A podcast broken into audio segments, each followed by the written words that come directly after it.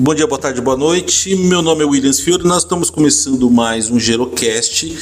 E hoje um Gerocast bastante diferente, bastante importante também, porque a gente vai falar de temas super relevantes no momento atual que a gente está vivendo a longevidade no Brasil.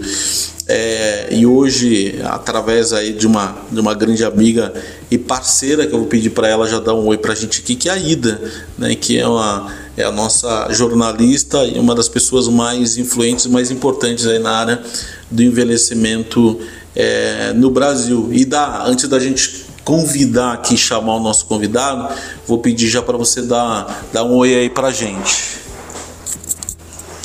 Oi, pessoal do Gerocast, estamos por aqui e muitas novidades em relação à longevidade. Né, os próximos três Gerocasts vão ser bem interessantes e eu espero que vocês gostem.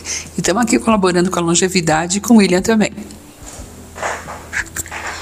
Isso aí, turma. Bom, bora lá. A gente está recebendo hoje aqui é, a presença do Renato e a Ricardo, desculpa, Ricardo, eu já, eu já falo desse logo não, trocando as bolas aqui. E depois eu, eu edito. Bom, a gente está recebendo aqui a presença do, do Ricardo. Ricardo, seja, seja bem-vindo. É, eu digo que a gente tem três perguntas obrigatórias aqui, né? É, no Gerocast. Primeira pergunta é qual que é o seu nome, que, que, que é Ricardo, aonde você nasceu, o que, que você faz? Bom, é um prazer estar aqui com vocês, né? Uma experiência bastante diferente para mim, estar aqui no Gerocast. Meu nome é Ricardo Voltan. Todo mundo me conhece pelo sobrenome por Voltan, então não adianta me chamar de Ricardo, que eu não vou responder, porque nem eu estou mais acostumado com isso. Já são 30 anos de uma marca que se consolidou assim. É, eu sou de São Paulo, hoje moro no litoral, por conta da pandemia e tudo, eu acabei indo morar para lá. E eu hoje sou empresário, né? eu tenho uma fintech, eu transformo empresas em operações financeiras. Sou investidor anjo, empreendedor mais que 50, né? de hoje já há 60 anos. É, e adotei muito essa, esse trabalho voltado para a longevidade, porque eu não acredito em doenças, eu acredito em saúde. E a gente tem muito mais saúde do que qualquer jovem que tem aí no mercado. Então, é, é uma coisa que eu boto muita fé e algumas pessoas, e aí eu né, vou trazer o nome da Ida de novo para a mesa, me mostrou um mundo né, 50 a mais que eu nem imaginava que existia, muito maior do que o que eu pensava, né, que eu posso contribuir bastante com a minha virada de chave de vida. Não foi uma coisa simples, eu tive que fazer isso sozinho, sair do corporativo, sair do mercado da propaganda, um mercado super intenso e virar a chave e mudar tudo mudar tudo, mudar minha vida, mudar minha, minha estrutura, meu dia a dia, meu trabalho. Eu virei completamente a chave. Quantos anos você está, Ricardo? 60. 60 anos. 60 esse ano. Tá, é, tem uma coisa, né, que a gente que está no mundo corporativo, é, a gente tem aquela coisa do crachá, né? A gente tem aí o nosso nome, mais o sobrenome. Sobrenome. Né? O Ricardo dá, né? Então, assim, é, e quanto que às vezes é dolorido né? E ninguém aborda esse tema, viu, Ida? É, o quanto que é dolorido a gente perder esse sobrenome e a gente, e a gente não é preparado, na verdade, para assumir a nossa persona como a gente nasceu, né? E o é. quanto, o quanto que, que, que leva tempo, às vezes, para a gente cair a ficha e a gente perceber isso também. É, foi, foi bastante cruel. Né? O, o, se eu posso dizer que tem alguma vantagem é, o lado, lado, como eu falo, a lua tem dois lados, o lado claro da lua, é que eu acabei construindo esse sobrenome voltando. Então isso continuou e cada vez mais ele se torna mais forte. Então o sobrenome que era o Voltan da empresa X, empresa Y, agora é só o Voltan. Mas fazer essa virada de chave é bastante difícil. Eu falo que a hora que você sai do corporativo, você olha para um lado, você olha para o outro, você fala, só tô eu. E agora? e esse agora é assustador.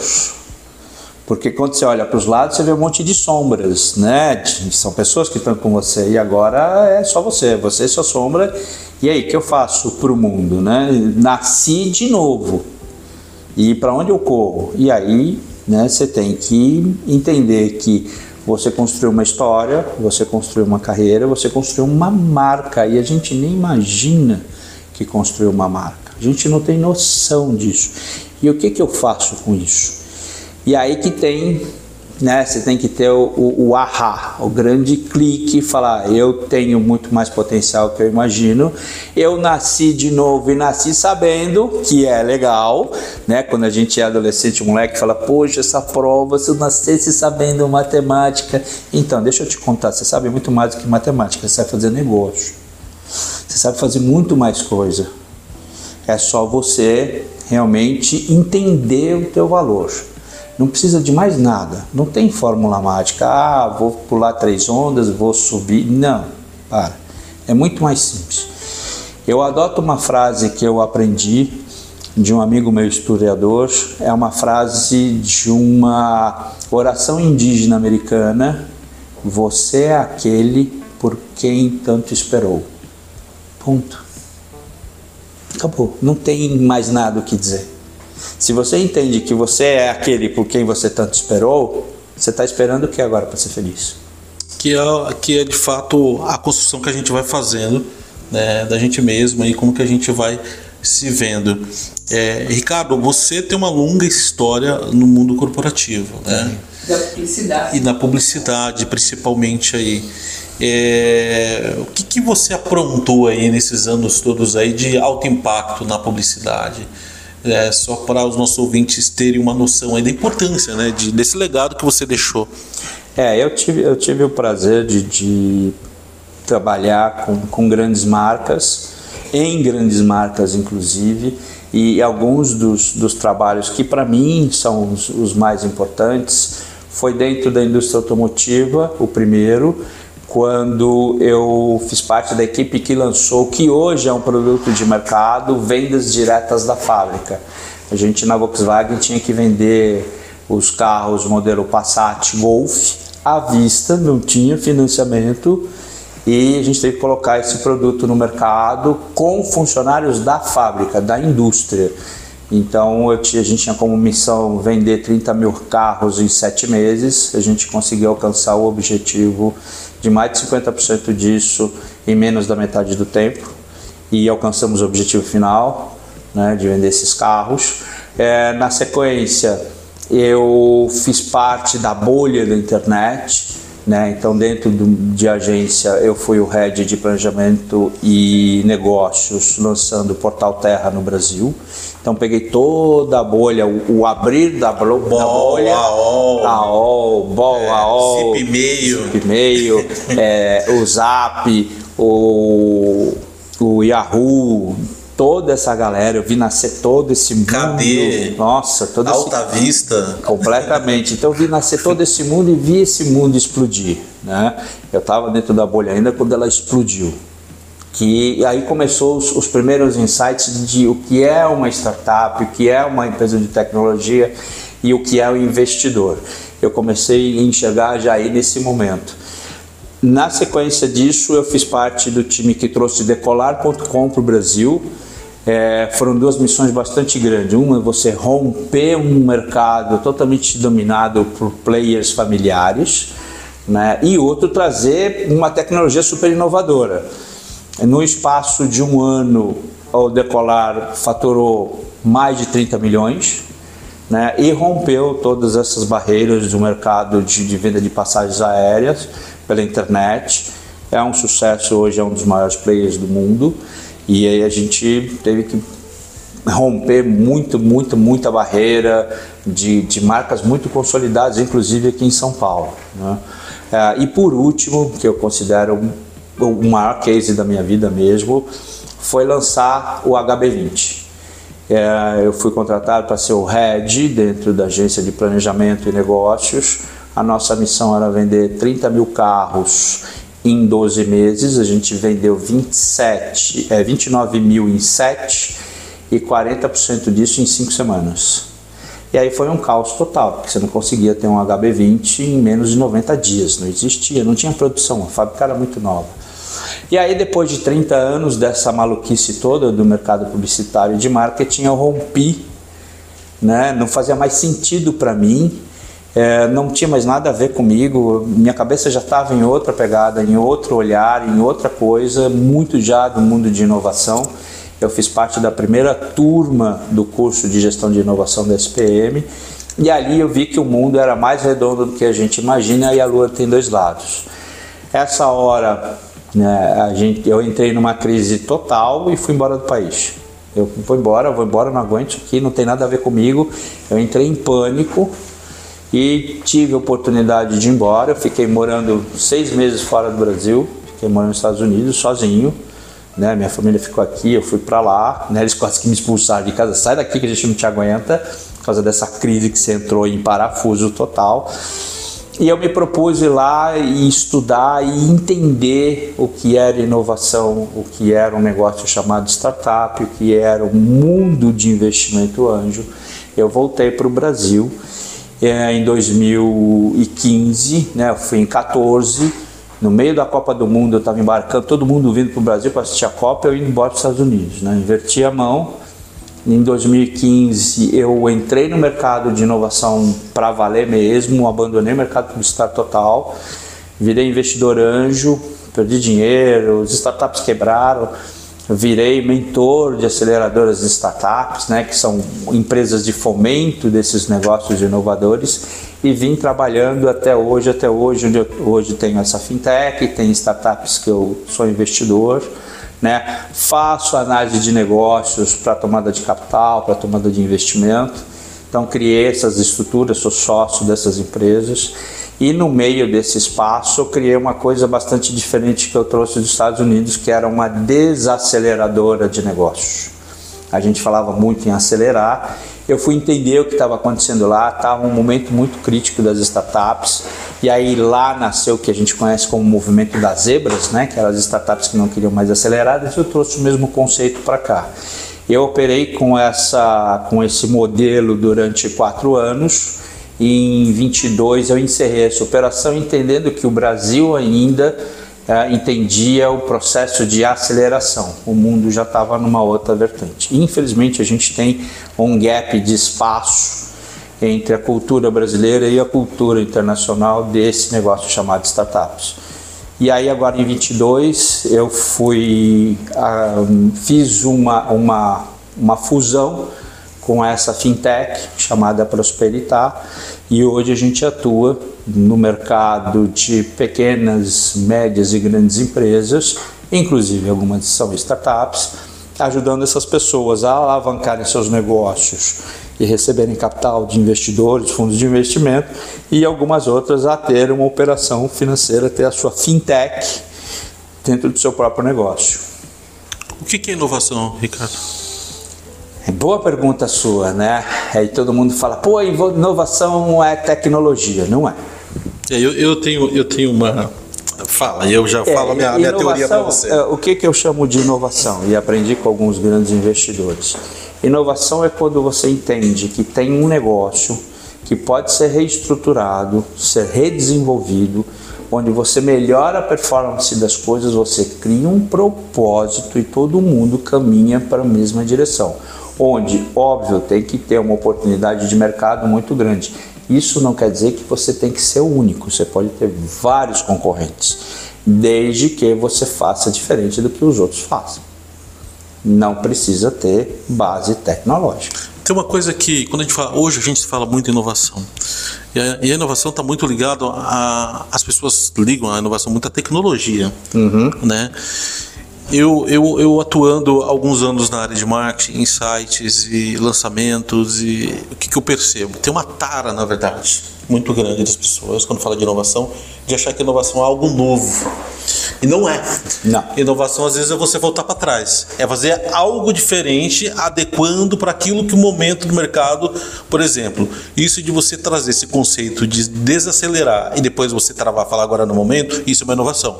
Parar às vezes é uma inovação. Sim. Né? Então assim, a inovação e isso é muito importante a gente entender e, a, e, e de alguma forma quebrar esse paradigma de que inovação ou é tecnologia ou é você criar uma coisa da NASA. Não, às vezes é coisa extremamente simples. Né?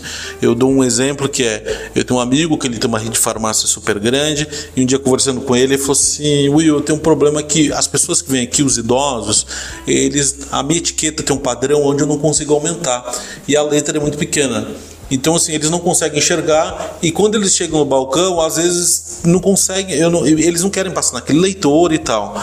Qual é a inovação que a gente pensou ali que poderia ser? Ah, sei lá, vamos contratar para colocar uma etiqueta maior. Né? Não, a gente comprou um monte de lupa na loja de 1,99, amarrou numa linha de anzol e as pessoas, essa é a inovação. Né? Então, assim, às vezes a inovação ela é muito mais simples do que, do que a gente imagina. Ricardo, como que surgiu é, a ideia de você começar a tatear o mercado mais 50, mais 60, o mercado da longevidade? Onde nasceu, onde surgiu o mercado, esse mercado? Na verdade, ele, ele surgiu de uma conversa que eu tive com uma pessoa que é uma grande amiga aqui, que está aqui com a gente, que eu nem imaginava que eu fazia parte dele. Eu nunca imaginei que eu era um empreendedor, um investidor, um, um cara de inovação, não necessariamente de base tecnológica, 50 a mais. Eu não tinha noção disso. E aí quando ela abriu meus olhos, eu falei, poxa vida. E aí eu comecei a estudar esse mercado, entender mais isso globalmente, inclusive. Muito da política e da economia japonesa, se a gente olhar lá atrás, né, pós-guerra, isso veio fortemente. Como é que o Japão construiu hoje toda uma estrutura, né, e vários países asiáticos também estão nessa mesma vertente, para as pessoas 50 a mais.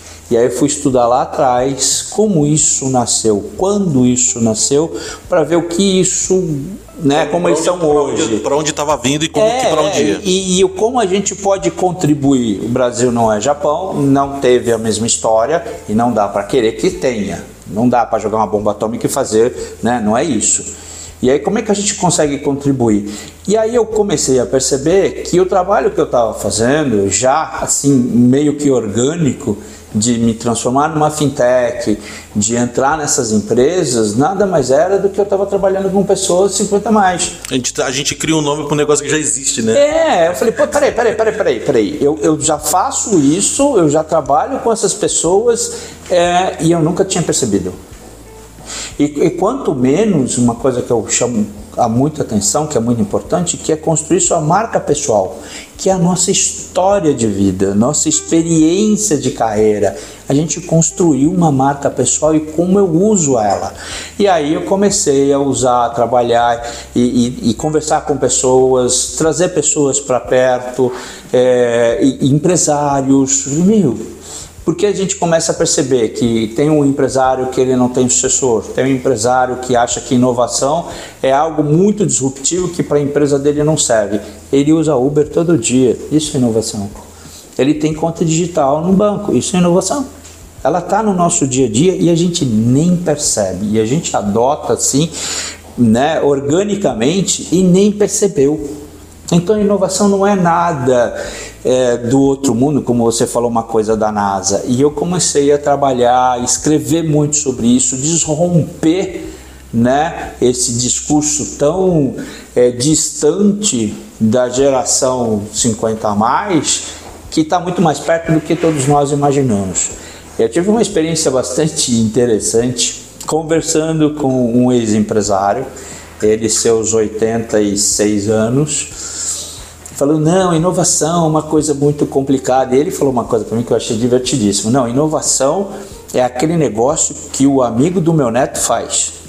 E eu fiquei olhando falei: peraí. Ele abre o WhatsApp, no meio da nossa conversa, ele abre o WhatsApp, começa a trocar mensagem com a, com a filha dele, que ele ia almoçar com ela. Ela liga para ele no WhatsApp, ele atende no celular, fala com ela, desliga e eu só observando. Ele falou: Não, esse ano eu vou, vou viajar, mas eu já aluguei minha casa lá né, na Espanha, na praia lá, que a gente gosta de ir pelo Airbnb. Foi fantástico. Foi você que alugou? Ele falou: Foi, né? Minha, é, eu tenho um computador em casa, então eu entrei lá, 86 anos. Fui lá, fiz a reserva. Eu falei: O que é inovação para você? Ele falou, não, que negócio que o que o amigo do meu neto faz. Eu falei, não, você me contou um monte de coisa de inovação que você faz, que você nem sabia que fazia. É, tem uma coisa que é muito interessante, que é a inovação de consumo, né? A gente fala muito de, de, da inovação de criar coisas. Sim. Mas a gente não fala da inovação da, da, da experiência, na verdade, do consumo, né? De quando que é inovador também, né? Sim, então, sim, assim, sim. é, e, e, é, quando a gente está falando, principalmente para uma população mais madura, é, a gente tem uma cara né, no mercado, de uma forma geral, e na mídia também, aonde a gente acaba criando um idoso muito bipolar. Ou, ou a gente trata esse maduro como um super maduro, que ele é tatuado, que anda de skate, salta de paraquedas, que é gostoso, saboroso, lindo, maravilhoso. Ou trata o idoso como alguém que está numa instituição de longa permanência, todo estrupiado, com Alzheimer. E aí a gente esquece que a gente tem várias gerações. Então, assim, o de 60 é diferente de 70, 70 é diferente de 80, 80 é diferente de 90. E todos eles são de gerações diferentes. Cada um tem uma história e cada um é, é, existe essa individualidade, né? Então, assim, quando a gente olha para a inovação, eu acho que o grande desafio que a gente tem daqui para frente, que é o que eu, eu, eu, eu, eu uso um termo que eu chamo de cultura gerontológica, que é a gente levar esse tema para todas as áreas da sociedade, para ele ser tateado, para que as pessoas possam entender e ser mais assertivo, seja na comunicação, seja na criação de produtos, seja na forma que vai conduzir os negócios.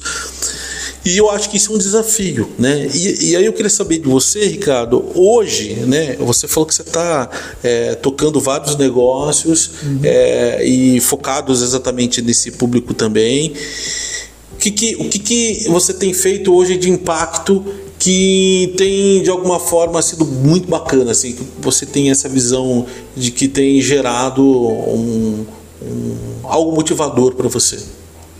Olha, assim, eu, eu, eu, faço várias coisas. Uma coisa que, que me chama bastante atenção e eu gosto muito é, é principalmente trabalhar com essas empresas é, que ou não tem sucessor, né, ou o dono da empresa ele quer fazer um sucessor e não necessariamente vai ser o filho dele.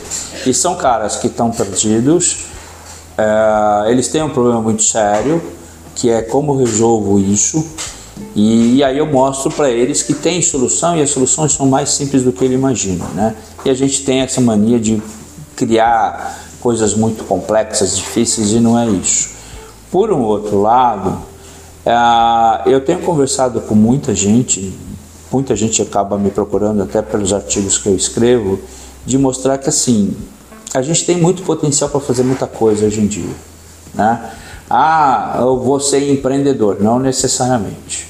Não precisa.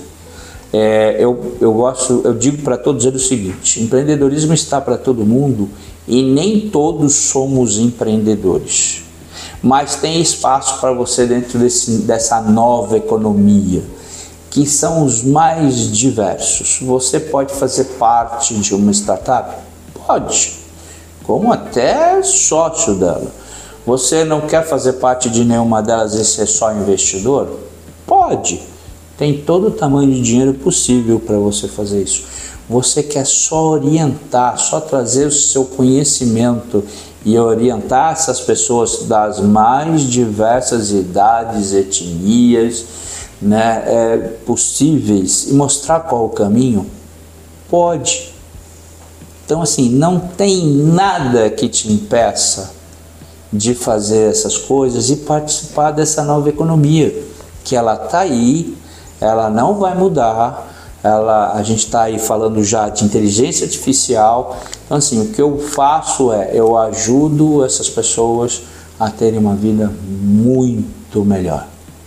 Eu, eu acho que é importante você falou, porque às vezes a gente cria uma expectativa, às vezes nessa pessoa que está mudando num outro momento de carreira, achando que ela tem que empreender. Eu, eu chamo da ditadura do empreendedor, né? Tem gente que não quer, né? Eu, eu dou um exemplo por mim. Muita gente fala assim, Will, pô, você está desde 2003 nesse troço, por que você não cria um, sei lá, uma startup, alguma coisa para a área da longevidade? Por que, que você, você é um cara que está há muito tempo, conhece todo mundo, já ajudou muita gente, já ajudou a tracionar muito negócio. Eu penso que eu não quero ser mais um, na verdade, de criar alguma coisa. Eu penso que eu posso usar uma expertise para ajudar as coisas que já estão acontecendo.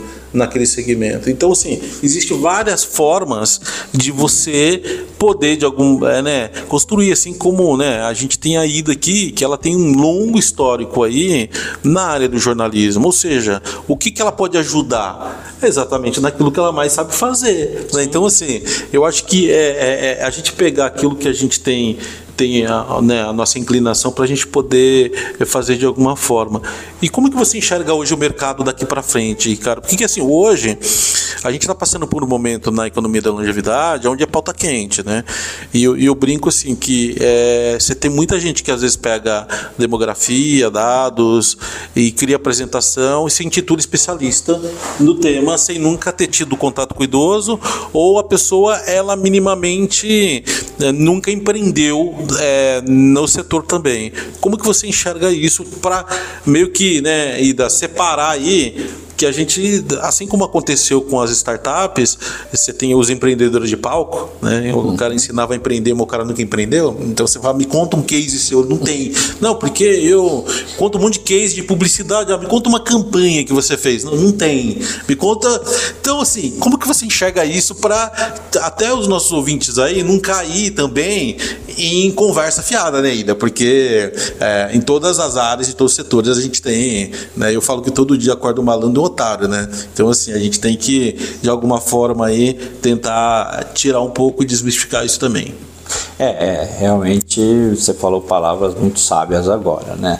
É, se a gente está falando com pessoas que têm uma experiência de vida, minimamente eu quero falar com pessoas que têm experiência e experiências reais do que ela está dizendo que ela é autoridade. Autoridade de papel Cara, papel aceita qualquer coisa, um monte de estudo bacana, mas você testou aquilo, você quebrou, você teve sucesso, você teve desilusão. Se você não teve, como é que você vai falar para mim o que eu devo fazer? É bem difícil, né? É, eu tenho muito, muita ressalva com esses é, filósofos do papel pessoas que nunca empreenderam, pessoas que nunca quebraram, no sentido de ter uma empresa e, e arrebentar e sentir essa dor, se reerguer, né, construir uma história, uma história legal, uma história de experiência. A lua tem dois lados, por que não? Alguém tem que contar o lado escuro também. Empreender é duro, difícil, solitário, por mais que você tenha um time. É muito solitário e não tem férias no empreendedorismo. Eu falo que empreender é o seguinte: além de ser pular num lago gelado e ter que sair nadando, porque você não tem outra opção para ir para o outro lado da margem, você vai estar sozinho, vai ser duro e se você parar, você morre afogado. Quer dizer, empreender não tem férias, não tem feriado. Você tem o que é bom, você vê a coisa acontecer. Mas não necessariamente, você falou muito bem, eu tenho que ser empreendedor. A única coisa que as pessoas todas têm que entender Primeiro, não existe certo e errado. O que existe é ser feliz. E se você não quer empreender, quer continuar no corporativo, ótimo, só entenda que as empresas estão mudando o seu perfil. Leia sobre o assunto, entenda. Você não tem que ser especialista, não precisa. Você precisa entender para saber o que, que você precisa fazer de você para você melhorar, inclusive a sua vida. Não é a vida da empresa, é a sua. Não tem problema. O que eu acho legal hoje é, entre parênteses, né, não tem mais certo ou errado. Eu tenho, sou obrigado a ter uma vida corporativa. Se você não é feliz lá, não seja, não fique. É, a infelicidade traz um monte de problemas de saúde. Burnout está aí inclusive isso. Então, faça uma outra coisa, algo que você se sinta feliz. Essa, na verdade, é a grande palavra de ordem, né? Ser feliz naquilo que você gosta de fazer. Ah, eu fui publicitário minha vida inteira. Fui. Eu trabalho com publicidade hoje? Não. Fui feliz no que eu fiz? Fui. Voltaria para o mercado publicitário hoje? Não o que eu faço, o que eu faço eu amo, eu faço com paixão. Eu faço reunião de sábado, de domingo, de não, não tem feriado dia santo nem nada. Mas eu sou apaixonado pelo que eu faço. Não tem problema. A paixão move a gente a fazer o que a gente gosta de fazer, o que a gente ama fazer. Eu gosto da palavra de um amigo meu que é o seguinte: tem que ser visceral. Quando é visceral, vem do fundo da alma, vem do coração. Então não tem tempo ruim. Você vai lá e faz. Não importa o que, que pode inclusive ser continuar sua carreira no corporativo. Acho que é importante isso porque é, a gente vai mudando. Tudo é um momento de vida, né? Tudo. Então, assim, é, a gente não é alguma coisa, a gente está alguma coisa. E aí amanhã a gente está outra coisa e a gente está preparado para essas, essas, essas mudanças aí também, né? É, e aí, é, Ricardo, a gente vai ter agora, né, logo em breve é o, o Expo Longevidade, né, que vai ser um, um grande marco novamente aí para a gente poder é, falar de temas super importantes.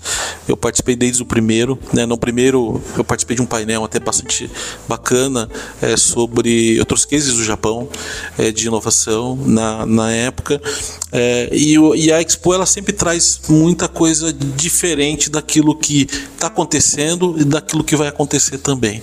Qual é a sua, sua expectativa aí para esse ano? Olha, na verdade, a minha expectativa, eu não tenho expectativa. O que, o que eu entendo e que eu quero levar para a Expo é a minha experiência. Eu sou igual a qualquer um. Igual a você, igual a ele, igual a todo mundo tem as dores, tira os problemas, foi difícil, tô no que eu faço, beleza, não tem é, o super, como você colocou, o super. Esquece, isso não existe. Isso existe assim, um, um, um, o super-homem, como a gente conhece lá atrás, né? Você não vai ali na cabine telefônica e tira ali, você tá com a capa. Esquece, isso é história em quadrinho. Na nossa vida é eu sou o super-homem, eu posso fazer da minha vida melhor. E o cara que está do meu lado é igual a mim. A mulher que está do meu lado é igual a mim, ela pode fazer.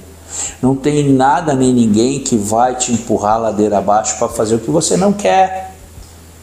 Então, assim, se você quer mudar de vida, veja o que as outras pessoas fizeram, porque elas são iguaizinhas a você. Não é o dinheiro, não, nada disso. Eu tive uma experiência que me marcou muito de uma mentoria que eu fui chamado para fazer com uma alta executiva. Ela era vice-presidente de uma empresa, ela não tinha 50 a mais e ela não queria mais atuar no corporativo, porque ela não se via mais. Isso porque ela tinha acabado é, de ser convidada a ser presidente América Latina e, e ela tinha que galgar esse, esse, esse patamar para ser presidente global. E ela teve um, um, um, clique meio de susto quando, quando o filho dela fez três anos, na festinha, no, no, domingo, ela foi chamada às pressas para viajar naquele dia para a China, que tinha uma reunião lá na sequência. E ela subiu para o quarto dela, no meio da festinha, o marido lá, a família, arrumou a mala e saiu. Quando ela chegou no aeroporto para pegar o avião, é que ela se deu conta que ela saiu no meio da festa de três anos do filho dela. E aí ela surtou. Não surtou literalmente de surtar, não, não. A cabeça dela travou. Ela foi, fez a reunião. Uh, e aí ela, ela voltou, falou, não quero mais, jogou a toalha, ela foi execrada pelo presidente da companhia, pelos seus pais, os pais do Global. Ela falou, vou empreender, o que eu vou fazer não sei. E aí me chamaram para ajudar a mentorar, orientar, e no final das contas o maior sonho dela era passar o Natal em Nova York com a família. Eu falei, poxa, mas você conhece o mundo inteiro? Ela falou, conheço aeroporto, hotel e sala de reunião. Eu não conheço nada. E a gente ajudou ela a se, se, se libertar. É muito, muito da minha vida isso. Ela, ela, ela se libertou disso ela foi empreender, ela com dinheiro próprio, e quando as pessoas, os pares dela entenderam o que ela estava fazendo, ela falou, Ri, numa manhã eu tinha 50 mil dólares se eu quisesse de investimento no meu negócio, eu recusei todos. E hoje ela é super feliz, muito feliz. Então, assim, é, a palavra mesmo é seja feliz. E a pessoa, você não precisa se espelhar em algo intangível, é muito mais tangível do que a gente imagina ser feliz no que você faz. Não, isso é muito importante. Eu acho que é uma reflexão importante para a gente entender que às vezes o momento, né, e não é a grana em si, mas sim aquilo que a gente está construindo, aquilo que faz sentido, sentido para a gente. Ricardo, dentro da, da Expo, quais são as abordagens ela que você vai fazer? O que, que, que, você vai aprontar por lá?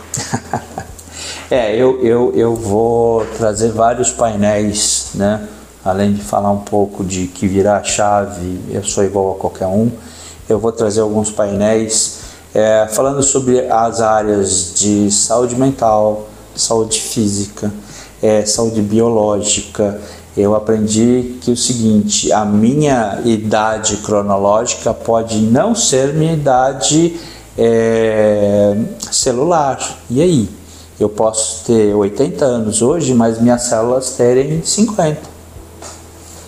Como é isso? Como eu trato isso? E a gente não sabe, a gente não tem a menor noção de que isso existe. Né? Então, tecnologia na saúde, saúde mental, saúde física, equilíbrio, disciplina, cultura. Qual é a cultura para 50 a mais? Que história é essa de cultura? E aí uma coisa que eu gosto bastante, né? inclusive, é moda. O que é a moda para nós? Né? O que, que é isso? A gente, nós somos hoje pessoas exigentes, Uh, entendemos que não dá para querer né, ser meu filho de 15 anos, ou 18 anos, ou 22, não tem como, mas existe uma moda para mim. E eu, e eu escutei uma coisa bastante legal: clássico e icônico. Seja clássico, mas seja icônico. Seja você. Tenha uma moda para você, se vista dessa maneira. Então, isso é muito gostoso. Né? Então, eu vou trazer esses temas todos, né, inclusive parte de economia, né? O que, que é economia? Não economia 50 mais, o que, que é economia no mundo? O que, que o mundo está falando? O que, que o mundo está fazendo? Né? Para esse grupo de pessoas, investimento, negócios. Então, são vários temas onde a gente vai abordar coisas que estão no nosso dia a dia, literalmente. Não, muito bom. Eu, eu, eu acho que essas temáticas que elas, além de ser atemporais, né, ela é de interesse público para todas as idades né? Porque a gente está vivendo um novo mundo aí, principalmente com tecnologia. Hoje a gente se fala muito de inteligência artificial, que é uma coisa que todo mundo, né, tem muito medo. E eu, eu para mim é muito tranquilo porque eu já lido já, é, né, como beta tester há alguns bons anos já, é, né, e hoje, né, até na instituição que eu dou aula, que é lá no Einstein, eu abordo essa temática de impactos de, de inteligência artificial na área de saúde e cuidado do paciente. A gente tem aí um, um desafio enorme é, eu acredito que também para a Expo, que é de tracionar todos esses assuntos aí que você falou e trazer todo mundo na mesma página e tirar esses medos né, que as pessoas têm de, de, de, dessas Com, abordagens completamente, também. Completamente, completamente. Então, assim, na área de saúde a gente vai né, ter três olhares diferentes. O que a tecnologia hoje dentro da saúde, robótica, inteligência artificial, né? O que, que ela faz por nós lá dentro da saúde mesmo, o que, que é a nossa biologia, que é essa, essa, essa questão, né? Minha idade cronológica, minha idade de aniversário pode não ser a mesma das, das minhas células, e como é que eu lido com isso? Né? Ah, que legal, bacana, e o que, que eu faço? É, qual é o próximo passo? É, e aí a questão, inclusive, de atividade física, né? Eu tenho 50 a mais e o que eu devo fazer? E existe aí uma coisa muito interessante que é o seguinte: é, alguns médicos especialistas né, é, dizem o seguinte: quando você passa dos 40, é a hora que você tem que ter mais atividades físicas, você tem que ir para a academia, porque que é com a sua estrutura muscular muito mais estruturada, você vai ter muito menos problema do que a gente conhece né, de é, ligamentos, de, de inchar, de, de circulação. Então, ele te estrutura mais o corpo físico e você tem muito menos problema. Né? Então, é, são, são temas que eles se interligam para contar que a gente pode ter uma vida muito melhor do que imagina. E algumas pessoas que vão mostrar suas próprias experiências de vida. Eu acho que o mais importante é trazer pessoas que são iguais a nós, contando como eles viraram a chave, em situações desde as mais complexas até as situações mais simples. Porque assim, não tem, tem que acabar com os mitos dos ícones, dos master blaster, não precisa. A vida tem que ser simples e não complexa. Ricardo, como que você se imagina aos 90 anos? Tão doido quanto eu sou até hoje. O que, que você falaria para o Ricardo de 20 anos hoje como conselho? Continue doido, não tira o pé do acelerador, segue e, em frente. E o que, que você acha que o Ricardo de 90 falaria para você hoje? É, que eu sou muito doido e que assim não tem que perder tempo, tem que aproveitar todos os momentos da vida. Tem uma coisa é, que eu acho que é bastante importante, né? A gente trouxe algumas reflexões, né? a gente trouxe é, bastante coisa nesse bate-papo e, e, principalmente de aprendizagens, né? É, e aí, Ricardo, eu queria agradecer né, esse bate-papo super rico e eu acho super bacana, mas eu queria finalizar o nosso, nosso bate-papo é, com a pergunta que o Abu Janra fazia na provocação. Tinha né? certeza. Que eu acho que é, é para mim é muito importante a gente entender e a gente se perguntar todos os dias, né? O que é a vida para você? Cara, a vida para mim é ser feliz, é aproveitar qualquer momento, qualquer situação, aproveitar as pessoas ao máximo, porque todas essas oportunidades são únicas, é uma só e ela não volta. O que, que não é a vida? Ficar sentado assistindo televisão, senão vou vender sofá. Melhor negócio do mundo. Muito bom, obrigado, Ricardo. Obrigado, Muito obrigado. Bom, pessoal, é, estivemos aqui com o Ricardo, um bate-papo super bacana. Vou passar para a Ida aí para ela poder é, também falar um pouco aí do que, que ela achou desse nosso bate-papo aí. É com você, Ida. Então, a gente já está dando uma prévia né, do, do maior evento da longevidade da América Latina. Né, o Ricardo vai estar tá trazendo grandes novidades, o Walter Feldman também vai estar tá falando a respeito disso, né? E assim, a longevidade era uma coisa que a gente imaginava, né? Estava é, muito longe do que ela é agora, né? Então a gente está indo rápido, né? Estamos conseguindo, eu por exemplo, como jornalista, estou conseguindo colocar muita coisa da longevidade na mídia e o nosso caminho é, é longo, mas vai acontecer ainda muita coisa, né? A gente consegue se organizar com muita rapidez também, né? Ainda para esse segundo semestre temos muitas novidades na longevidade e ano que vem o céu é o limite. Bom, pessoal, uma coisa que é muito importante, é, complementando tudo que o Ricardo falou, nós temos hoje, são números que eu falo todos os dias, a gente tem 55 milhões de pessoas acima de 50 anos no Brasil. Isso é mais do que a população da França, é mais do que a Argentina toda. Né? A gente tem uma nação de maduros dentro do Brasil. É, a gente tem é, hoje aí um crescimento populacional bastante grande. Eu sou um cara que eu não gosto da pirâmide etária, né? Nas minhas apresentações, nas minhas aulas anuais, não uso pirâmide porque para mim não faz sentido a pirâmide. Para mim faz sentido eu falar números não percentuais, né? uhum. né? porque porque a gente lida com número de consumidores, a gente lida com número de pessoas nos hospitais, a gente lida com número de pessoas a compararem alguma coisa ou serem entendidas por alguma coisa. Entendi, né? Exatamente. E aí a gente tem que, é, eu acho que nessa conversa com o Ricardo ficou muito claro, principalmente quando a gente olha para a inovação, que a história que a gente constrói e tudo aquilo que a gente fez, né, o Ricardo, toda a história dele aí no mercado automobilístico foi fundamental, né, Ricardo, para você hoje se tornar quem você é e daqui para frente também o que vai ser para frente. Né? Então eu acho que esse é o grande aprendizado que a gente tem aí. É isso, pessoal. Muito obrigado. Até o próximo episódio. Obrigado, viu, Ricardo? Eu que agradeço. Obrigado. Um grande abraço a todos. Valeu, gente.